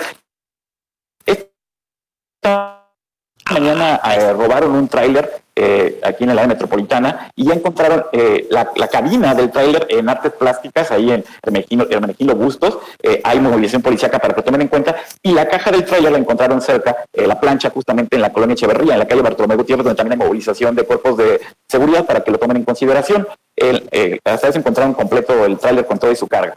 Además, en la carretera libre Zapotlanejo, a la altura de Jauja, un percance entre particulares, otro más en Juan Gil Preciado y Baseria, entre un camión de transporte público eh, y un auto particular, en camino Unión del 4 al fraccionamiento de los Fresnos, en Tlajomulco otro percance, hay un atropellado por motocicleta en Avenida Revolución a la altura del Q6, tómelo en consideración. En Avenida González Gallo y Río La Barca hay eh, prácticamente es un estacionamiento porque dos camiones de transporte público, vamos a decirlo, eh, hicieron acordeón a, bueno, eh, en medio quedó una camioneta particular, afortunadamente sin lesionados, pero sí tomen en consideración porque están cerrados prácticamente los carriles de extrema derecha.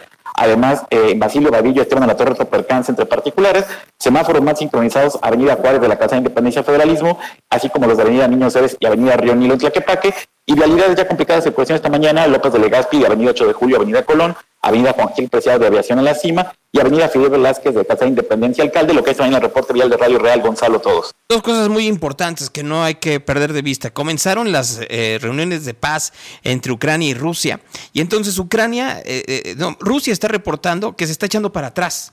O sea, que, que, que está retirando, dicen ellos que como un acto de buena voluntad, a sus tropas cercanas a Kiev la verdad es que les dieron una maraquiza y no tienen ya mucho. Lo que están pidiendo, o sea, Rusia está diciendo, me quedo con Donetsk y con Crimea. Y yo, tú quédate con todo lo demás, ¿no? Y en cambio, Ucrania se convierte en un territorio como Suiza o como Austria. Ahí yo creo que se puede, que se puede eh, entorpecer, porque lo que va a decir eh, Zelensky es que no. O sea, tú, tú dirías así, te invade tu vecino, ¿no, Marco? Y entonces ya te, destroza tu casa. No entra a tu recámara en donde estás tú. Y entonces llega, este, llega el, el administrador de la colonia. Y dice el vecino, ah, bueno, está bien, ya no, no, ya destrocé la casa, no le voy a tomar la recámara, pero me quedo con la alberca y con el patio. El patio. No, pues órale, chido. Eso es lo que te digo que no sé si vaya a ser, ¿me entiendes? En fin, este. Sí, claro. Bueno, pues como noticia rápida. Marco, muchas gracias. Nos vemos por aquí mañana, Gonzalo. Hasta luego, que esté muy bien. Un abrazo. Gracias, muchas gracias. Es Marco Vinicio esta mañana aquí en Real. Y sí, les digo que está eso. Este, encontraron el, el, los Estados Unidos en una investigación del Washington Post este, y, de, y de CBS, encontraron que en los registros de llamadas de la Casa Blanca faltan seis horas de comunicación del 6 de, de enero del 2021. No se sabe con quién habló Donald Trump mientras estaba el asalto al Capitolio. Bien raro, ¿verdad? Conversaciones. Miren, déjenme rápidamente, antes de despedirnos, porque una de las cosas que quería platicar con ustedes en esta mañana, este, es, lo platicamos, es la afectación a las comunidades en Yucatán del Tren Maya. Me da mucho gusto saludar esta mañana a Eser R. May, que eh, durante mucho tiempo ha sido antropólogo, es historiador, investiga lo que está sucediendo también en, en esa zona y ha sido un, activo eh, denunciante de lo que está sucediendo con la construcción del Tren Maya y las, y las afectaciones a las comunidades allá en Yucatán. ¿Cómo estás, César? Buen día. Hola, muy buenos días. Eh, pues mucho mucho gusto, al menos poder escuchar tu voz y pues muchas gracias por la invitación, Gonzalo, y un saludo a los que te escuchan. Platícame un poquito, eso, porque, porque tú, tú la, la, manera en que tú has señalado y puntualizado lo que está sucediendo con el tren Maya en las comunidades en Yucatán, tiene, no viene de la semana pasada, tiene mínimo dos años. eh, sí, en realidad desde que anunciaron el tren Maya, menos en mi caso y algunos otros compañeros también, pues nos, nos puso como en alerta, precisamente porque mm, ya habíamos conocido un poco el, el plan del proyecto del tren transpeninsular, que si tú recordarás, ¿no? Pues era un proyecto de, pues sí, de Peña Nieto, entonces y que tenía un no era tan ambicioso como lo está planteando eh, el presidente Andrés Manuel López Obrador, pero sí era una un tren que, buscaba conectar Mérida con eh, Cancún o Playa del Carmen. Eh, alguno de esos dos lugares eh, estaba pensado pues ahí eh, desembocar la ruta del, del, trazo del tren, pero em, desde ese momento que habíamos visto cómo se planteaba la elaboración del tren y cómo cómo lo estaba haciendo el, eh, pues la Secretaría de Comunicaciones y Transportes, que todavía estaba en ese momento Ruiz Esparza, si no me equivoco. Así es. Eh, pues bueno, realmente era una, un una planeación que, pues, que estaba pensada únicamente para sitios turísticos, para las principales ciudades eh, turísticas, que en ese caso, pues nada más, ahí sí solamente contemplaban a Mérida, Valladolid y alguna ciudad de, de Quintana Roo y pues nada más pensaba atravesar y dejar como muchos espacios sombra, por como le dicen algunos, son espacios sombra donde ves muchos, muchos lugares alrededor del trazo, pero no hay una forma de cómo los lugares accedan a ese, si no es a través de las de estos puntos principales que, que pues llegan a ser como las los pequeños centros económicos microregionales no de Yucatán como es Mérida y Valladolid. entonces, lo que estamos viendo ahorita con el Tren Maya es más o menos lo mismo. No estoy diciendo que sea lo mismo, pero estamos viendo más o menos este mismo sentir. Es decir, es un sentir totalmente turístico que realmente no va a terminar por resolver la movilidad eh, de un montón de poblaciones que están eh, en el trayecto del tren. Siguen dejando espacios sombras a pesar de que eso sí, eso sí hay que decirlo, eh, proyectan menos, en, al menos si te, si te lo pongo en términos muy, eh, muy específicos, en el caso de Yucatán, ¿no? de Mérida a Valladolid, el, el antiguo trazo de la, del tren entre Mérida y Valladolid hay 11 estaciones, es decir, eh, son nueve estaciones de tren más eh, los dos, ¿no? Que es Mérida y Valladolid, son 11 estaciones de tren y lo que vemos que el tren Maya plantea es simplemente una, una bueno, que ni va a ser como quien dice en Mérida, sino es una hacienda de ella que está como unos minutos de la capital. Eh, uno en Tishkokov, otro en Izamal y luego en Chichen, luego en Valladolid. Son cinco lugares donde uno se... once que existían entonces, realmente el tren que se va bueno, son lugares eh, es cierto, te estoy perdiendo. No sé si te estás moviendo o algo porque estoy perdiendo. no va a solucionar el problema. ¿Me, ¿me, escuchas? Porque, porque te estoy perdiendo. Sí, te escucho. Es que te estaba perdiendo, te, te, perdí a la mitad de la, de la explicación en donde me decías que efectivamente el tren Maya no sería la solución para la movilidad de estas zonas, que si bien efectivamente son 11 estaciones contando los dos hubs que serían Valladolid, Valladolid y Mérida, de todas maneras dejan zonas sombras para la gente que te tiene que mover en ese trayecto. Mira, sí, las 11 estaciones son, son del antiguo tren, del tren del, que se abandonó. Y lo que pretende rehabilitar el tren Maya solamente son cinco. Y, y ninguno de ellos, y muy pocos de ellos, muy pocos de ellos son realmente el rehabilitación de las vías antiguas. La rehabilitación de las vías antiguas solamente llega de, de, de, de Mérida, bueno, ni Mérida, ya la cambiaron, hasta un lugar que se llama Cacalchem, que es mm, dos pueblos antes de Izamal, y todo lo demás son eh, vías de, la, de las estaciones de alta tensión de CFE. Entonces, lo que, lo que te quiero decir es que inclusive eh, el planteamiento del tren Maya se queda corto si realmente su objetivo es solucionar la movilidad de las poblaciones Yucatán hoy están aisladas. ¿Por qué? Porque si lo que plantean ellos solamente es llegar, eh, tener los puntos de llegada como los lugares turísticos, en realidad va, la gente aún así va no va, a encontrar dificultades para usar el tren, porque primero va a tener que salir de sus pueblos con muchas dificultades para llegar a esas a esas a esos centros y de ahí tomar una estación. O sea, realmente no no no soluciona, va a dejar incluso va a dejar más espacio sombra que el tren antiguo que teníamos en los años desde los años eh, del siglo XX y, que se popularizó en los años 60. El tren en Yucatán era popular, e incluso era más. Te estoy perdiendo, el perdón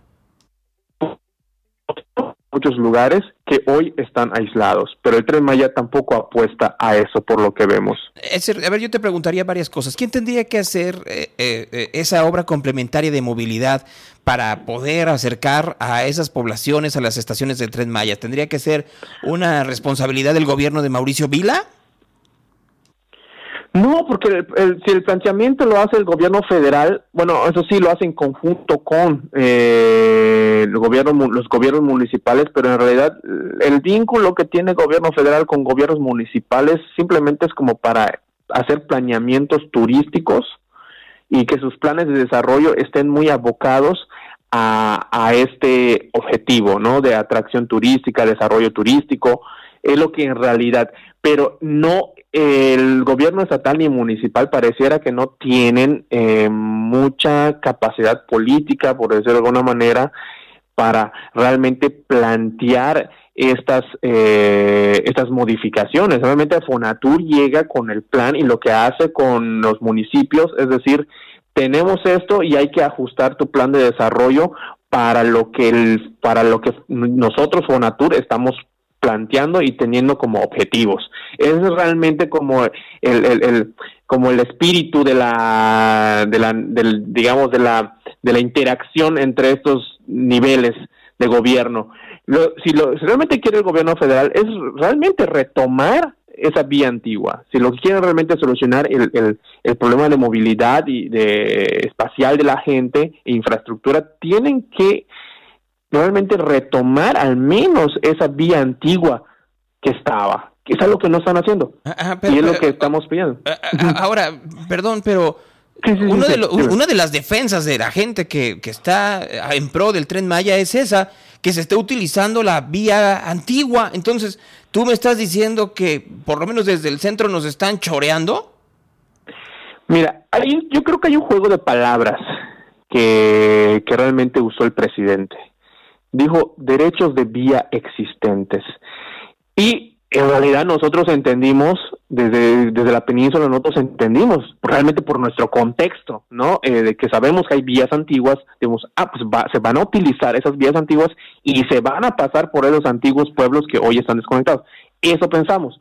Luego, al ver todo lo que se movió, el presidente lo que dijo, pues bueno, es que esos derechos de vías existentes también incluye a, esas, eh, a toda esa linealidad que tiene CFE y a toda esa linealidad que tienen las carreteras federales. Dice, son derechos de vías existentes que tiene el gobierno federal. O sea, entonces, lo que ya luego nos enteramos es que cuando decía derechos de vía existentes, pues pertenecientes al gobierno federal, quería decir que sí está considerando las vías, pero no solamente esas, sino también está considerando los, los espacios lineales, los, ¿no? los kilómetros lineales que tiene la CFE y los kilómetros lineales, los derechos de paso que tiene, pues por, la, por, la, por las carreteras federales. Entonces ya luego pues ya nos por eso fue un juego de palabras que muy bien utilizó el presidente y que pues digamos yo diría que es una media verdad porque no lo no lo especificó ni lo detalló a la gente ni lo esclareció. Entonces, cuando decía 95%, y nosotros pues en nuestra lectura decimos, pues es que no hay 95% de, ni siquiera el tren antiguo ocupaba ese espacio tal cual de la península. Entonces, ¿de cuáles son los derechos de vía? Entonces, cuando uno le replicaba, pues decía, no, pues es que está la CFE, la línea de CFE, el derecho de CFE y el derecho de las carreteras federales que desde hace tiempo teníamos.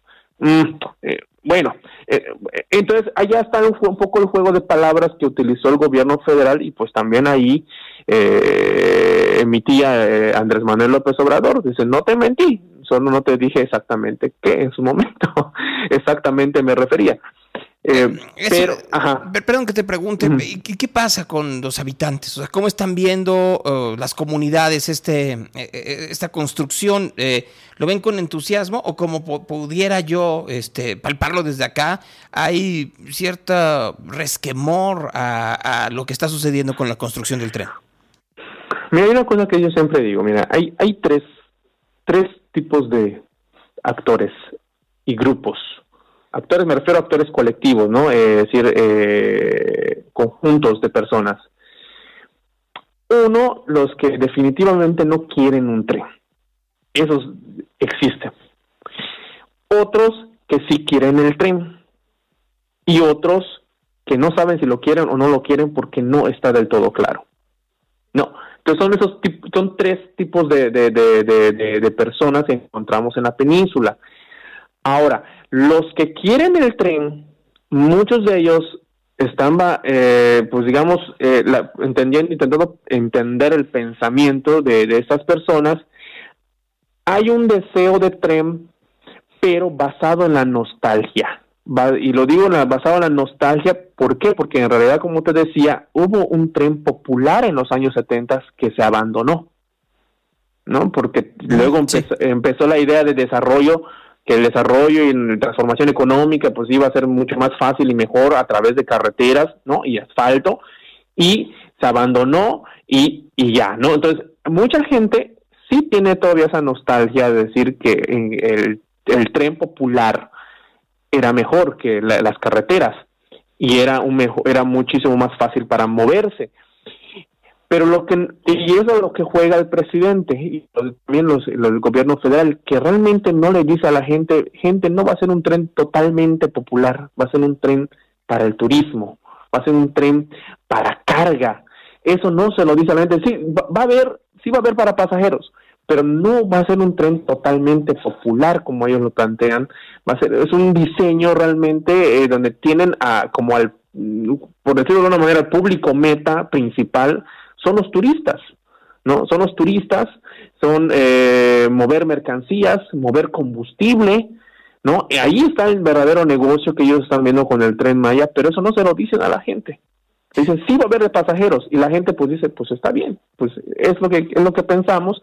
Entonces se juega con esa nostalgia al gobierno federal y por eso la gente dice, pues sí, o sea, realmente no somos ajenos a, a un tren como, como transporte, o sea, no, Yucatán no es ajeno a esa, a esa experiencia, no somos totalmente, no estamos en cero con una experiencia vinculada a un tren, ¿no? Eh, entonces es eso lo que está hablando. Y ahora lo que yo te digo, yo, yo lo que también es muy importante decir, y yo creo que lo que no omiten muchos de los defensores del tren Maya, ¿qué tan informado es la opinión positiva de los pobladores? Y yo lo he visto aquí donde yo vivo, hay algunos que quieren, varios que quieren el tren. Y yo le pregunto a unos, ¿conoces o te ha dicho Fonatur, te ha presentado el estudio de impacto ambiental donde se dice qué efectos ambientales va a tener la construcción? Pues no nos dijeron, solo nos dijeron que todo va a estar bien y que lo van a cuidar.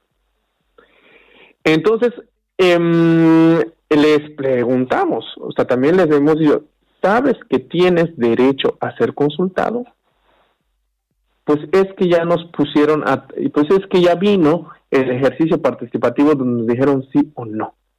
No es que, es que ese no es el derecho, es un derecho de consulta indígena al ser un pueblo indígena. Eso no lo sabíamos.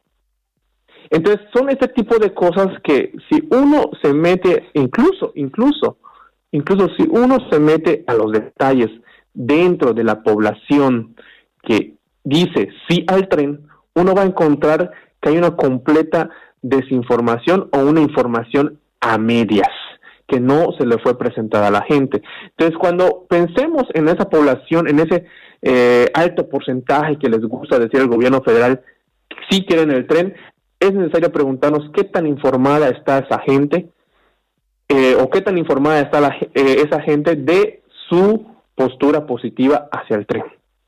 Y lo que vamos a encontrar es que no están de todo informados respecto a eso y Fonatur no ha tenido esa voluntad y en el gobierno federal política para hacerlo. Inclusive ahorita hay una consultora social que viene para ver cómo los estudios, eh, recabar opinión, información de la gente para respecto a la estación que va a haber aquí en el lugar donde yo vivo, que es en Izamal. Bueno, es en un pueblo que pertenece al municipio de Izamal, donde le pedimos, antes de iniciar talleres, queremos que nos digas cuáles son tus alcances y limitaciones como consultora en, considerando el contrato que te habrá dado Fonatur que nos diga si realmente va a ser esto, eh, que la estación del tren va a ser o no administrada por el ejército.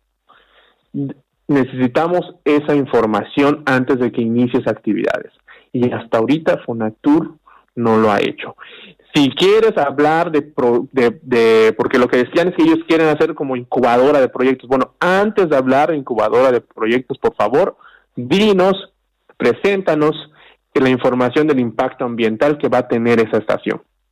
La construcción de la estación va a tener, tiene un estudio de impacto ambiental, por favor, muéstranos antes de hablar de incubadora de proyectos. Y hasta ahorita, lo pedimos hace un mes y hasta ahorita no nos han presentado nada. Pero esto ha servido como medida de presión inclusive por ellos, porque dicen, miren, no les podemos presentar información, pero déjennos hacer lo que necesitemos que hacer porque esto nos está comiendo el tiempo. Entonces, eso también ha sido como una estrategia de presión para que los pueblos y las autoridades digan, pues bueno, está bien, a que no me, a que me quede sin nada, adelante, hazlo sin, aunque no te, aunque no, aunque no nos hayas presentado información. Y eso es lo que ha jugado el gobierno federal. Es decir, se les pide información, dice, no, es muy tardado, pero necesitamos seguir con esto. Te lo traigo luego, pero déjame hacer el trabajo. Y la verdad es que ha habido una, una, una actitud de buena fe de la gente de aquí, en realidad. Está bien, creo que lo vas a traer. Adelante, en muchos casos. Y no sucede, resulta que luego terminan el trabajo, expropian las tierras, es lo que sucedió, expropian las tierras, hay cosas, detalles que no están de todo concluidos, se acerca Fonatur diciendo, Fonatur, ¿te acuerdas que tú nos dijiste que nos vas a presentar tal información, pero necesitaba trabajar? Lo siento mucho, mi papel, mi función aquí ya terminó, eh, ya no tenemos nada más que ver acá. Ya expropiamos, ya hicimos el trámite de la expropiación del, terreno para las vías, nosotros ya no tenemos más vela en el entierro, mucho gusto, a, a otros a preguntarle. Entonces, ha sido ese tipo de relación entre el pueblo y el Estado. Esa ha sido la relación en términos prácticos y en el terreno, que muchas veces eso no se discuten, por más cosas pequeñas que sean, realmente son solamente son botones de muestra, ejemplos de cómo es lo que posiblemente se esté dando en otros pueblos. Y es algo que no se discute, no se discute en los medios, ni siquiera en las mañaneras. Pero porque es que eso es entrar en precios pequeños. Ajá. Es que te escucho y lo que veo es que de cambio no hay nada. O sea, la manera en la cual se, se convenció, entre comillas, se disuadió, entre comillas, o se engañó a los pueblos es igual que como se hacía en los gobiernos priistas o panistas. O sea, a través de medias verdades, a través de, a través de manipulación, a través de, a través de información incompleta. Y es que eso, Gonzalo, solo tiene una explicación. Cuando uno se sale de esta zona de explicación que normalmente se da ¿no? del centro del país, qué es lo que está pasando en la, en, la, Ciudad de México, cuáles son los actores políticos en la Ciudad de México, es una cosa, un contexto distinto en la región de la península. Y esto tiene una explicación, Gonzalo, que a lo que tú me estás diciendo. ¿Por qué se está haciendo de la misma forma? Porque aunque el gobierno federal, digámoslo así, sea morenista, los verdaderos operadores regionales, los verdaderos, eh, por, pensándolo, Tren Maya Yucatán, porque hay Tren Maya Campeche, hay Tren Maya Yucatán y Tren Maya Quintana Roo. Esos Tren Maya Yucatán, ese Tren Maya Campeche, ese Tren Maya Quintana Roo está cooptado por, por políticos priistas y panistas. ¿No? Inclusive el que los que se presentan como los enlaces que de Fonatur que vienen se presentan les presentan que va a haber dinero eh, pero que eso necesitan eh, que las que los ejida, el ejido necesita firmar una eh, ocupación previa no ya luego hacer el trámite para expropiar no ante el Instituto de Bienes Nacionales de Avalúos y Bienes Nacionales no son son operadores políticos del PRI que, que siguen estando en el PRI, siguen estando en el PAN, y realmente pues es esa, la, es ellos, es la política que ellos conocen, es la política que ellos saben hacer. Entonces, eso es tenerlo muy importante porque a pesar de que los altos mandos pueden haber o no buenos buenos eh, deseos, buenas intenciones, cuando esto se va bajando en el terreno, se van encontrando con otros actores que tienen prácticas políticas añejas, pasadas, ¿no? Eh, priistas y panistas. Y eso lo hemos verificado muy bien. Los enlaces de Fonatur en los pueblos yucatecos provienen de, o los, de los partidos políticos priistas y panistas se me acabó el tiempo. A veces más, me pasé 18 minutos porque tu plática es muy aleccionadora y echa mucha luz de lo que está sucediendo en realidad con el tren Maya allá en Yucatán. Pero no la quiero dejar aquí. Yo creo que me voy a tener que dar una vuelta a Yucatán para ir contigo a estos lugares, pero al mismo tiempo que veamos cómo va el avance y que, y que se entienda lo que se pide aquí no es que se pare el tren Maya, sino que más bien se vea cómo puede ser de beneficio a esas comunidades que tienen pues, información incompleta de lo que realmente se está construyendo. Sí, y, sobre todo que eh, realmente la gente se informe, los perjuicios y beneficios. Y si la gente dice, asumo los perjuicios porque van a ver esos beneficios, o asumiría estos, pero por favor asegúrame esos beneficios, esta sería una aceptación a conciencia, de la cual no tendríamos mayor, eh, digamos, mayor molestia, porque sabemos que la gente fue informada, que a la gente le fue presentadas opciones y que la gente a conciencia de los, de los efectos negativos dice sí, ¿no? Bien, ¿cuál es tu Twitter? Porque me lo están preguntando. Es arroba eh, E mayúscula, ESER con Z, Eser May y la M de May es mayúscula. Eser May todo junto y la E de Eser y la M de May van en mayúscula. De todas maneras yo lo pongo ahorita en mi Twitter para que la gente ah, para que la gente te conozca. Y estamos en comunica estamos en comunicación, Eser. Ándale, muchas gracias Gonzalo, muchas gracias por la invitación y estamos en contacto. Un gran abrazo. Saludos a tus a tus oyentes. Gracias, muy muy buenos días. Nomás para que nos demos una pequeña idea, ¿no? O sea, creo que qué mejor que escuchar a alguien que lleva ya años señalando lo que está sucediendo allá y cómo está afectando a las comunidades de Yucatán. Una construcción que, como ustedes escuchan, está operada por los políticos de siempre. Ahora, el Evangelio del Día.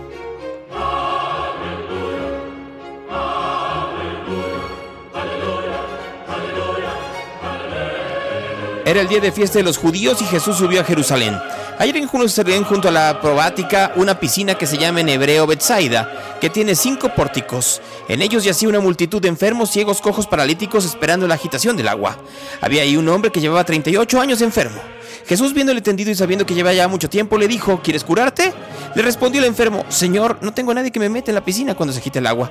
Y mientras yo voy, otro baja antes que yo. Jesús le dijo, levántate, toma tu camilla y anda. Y al instante el hombre quedó curado, tomó su camilla y se puso a andar. Pero era sábado aquel día. Por eso los judíos decían que el que había sido curado es sábado y no te está permitido llevar la camilla. Él les respondió, Él me ha curado. El que me ha curado me ha dicho, toma tu camilla y anda. Ellos le preguntaron, ¿quién es ese hombre que te ha dicho, toma y anda? Pero el curado no sabía quién era, pues Jesús había desaparecido porque había mucha gente en aquel lugar. Más tarde Jesús la encuentra en el templo y le dice, mira, estás curado.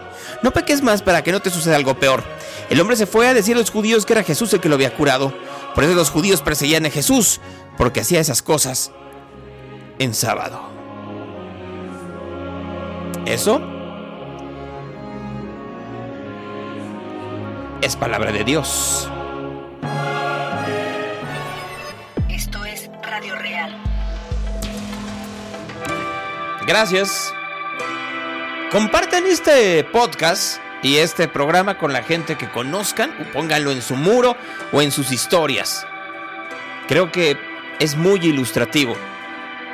Hoy se presenta Coldplay por primera ocasión en la gira Music of the Spheres en Guadalajara, Jalisco, en el Acron.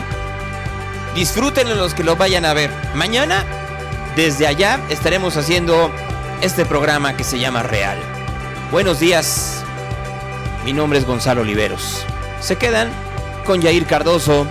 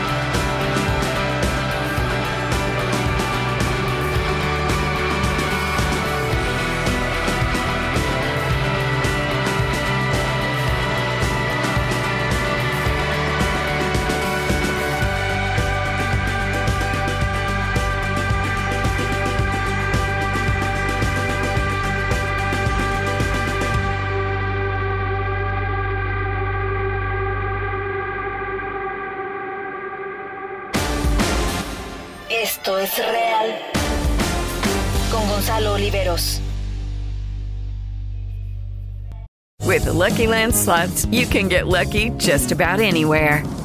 This is your captain speaking. Uh, we've got clear runway and the weather's fine, but we're just going to circle up here a while and uh, get lucky. No, no, nothing like that. It's just these cash prizes add up quick. So I suggest you sit back, keep your tray table upright, and start getting lucky. Play for free at LuckyLandSlots.com. Are you feeling lucky? No purchase necessary. Void where prohibited by law. 18 plus terms and conditions apply. See website for details.